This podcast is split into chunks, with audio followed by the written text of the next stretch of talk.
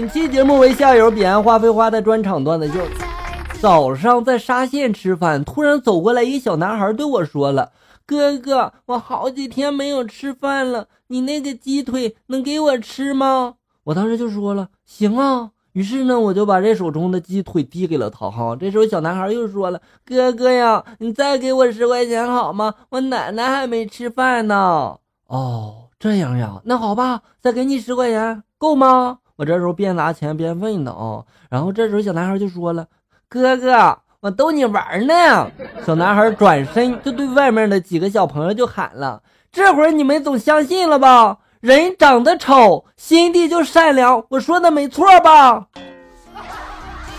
我去，小孩，你给我回来，你别跑！今天的天气真热呀，一个少妇在这个公交车上就说了：“要不是单双号限行，我开车上班就不用这么挤了。”后面一哥们默默的低下头就说了：“我昨天在公交车上还见上你了呢。”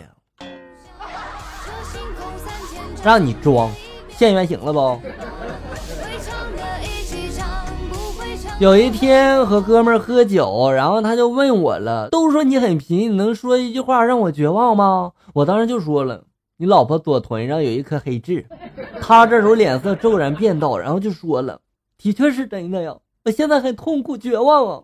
那你能一句话让我重燃希望吗？”我这时候接着就说了：“我和他是幼儿园同桌。”他又说了：“那你能让我再次绝望吗？”我接着就说了：“幼儿园的事谁还记得呀？”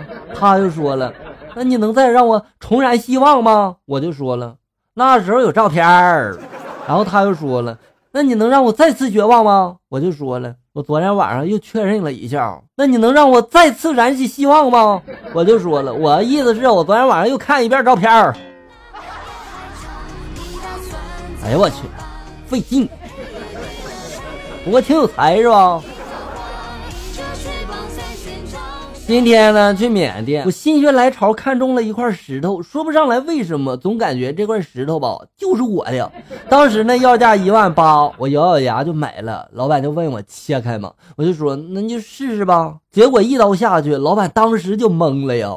他说他干这行快三十年了，从来没见过这种情况，刀断了，讹了我三万块钱。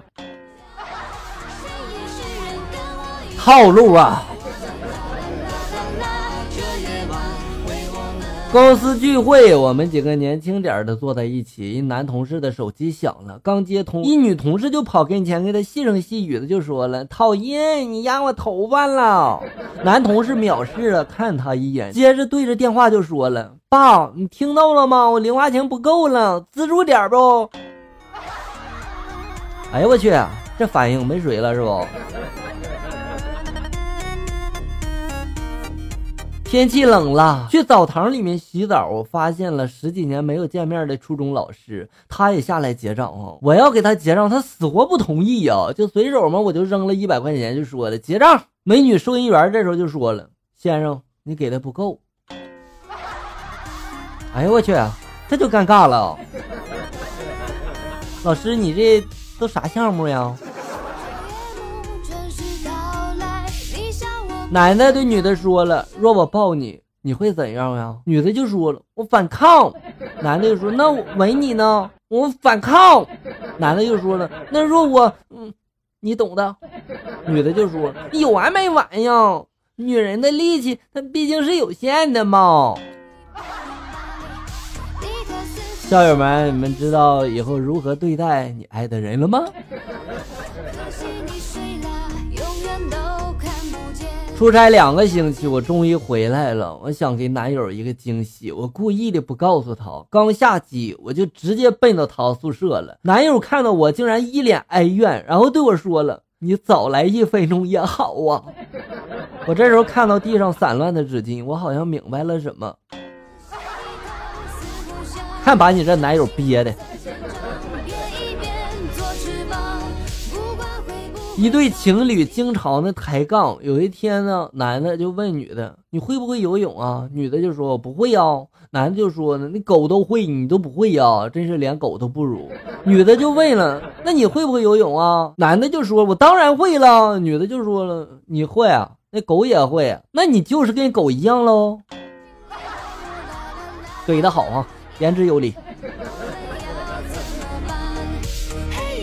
电梯里听一女的训儿子：“天老大，地老二，你老三呗。那地球都装不下你了，是不是啊？你还想组织全班的逃课一起去网吧？心比天高啊！你这命比纸薄的主啊！还没出校门就让人家按住了，你丢不丢人啊？我憋了十七层的笑啊！人家都这样了，你还笑得出来？你好了，不说了，容我笑一会儿。”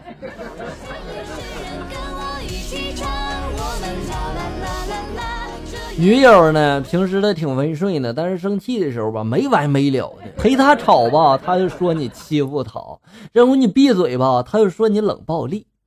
你说这整的，你说等她理智的时候吧，然后我问她要怎么样才行的呀？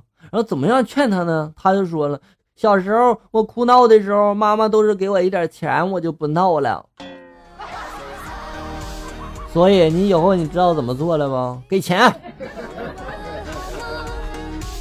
儿子和他爹吵架了，要离家出走。爹就说了：“你敢跨出这个门，你就别认我当爹。”儿子就说了：“哥们儿，算你狠，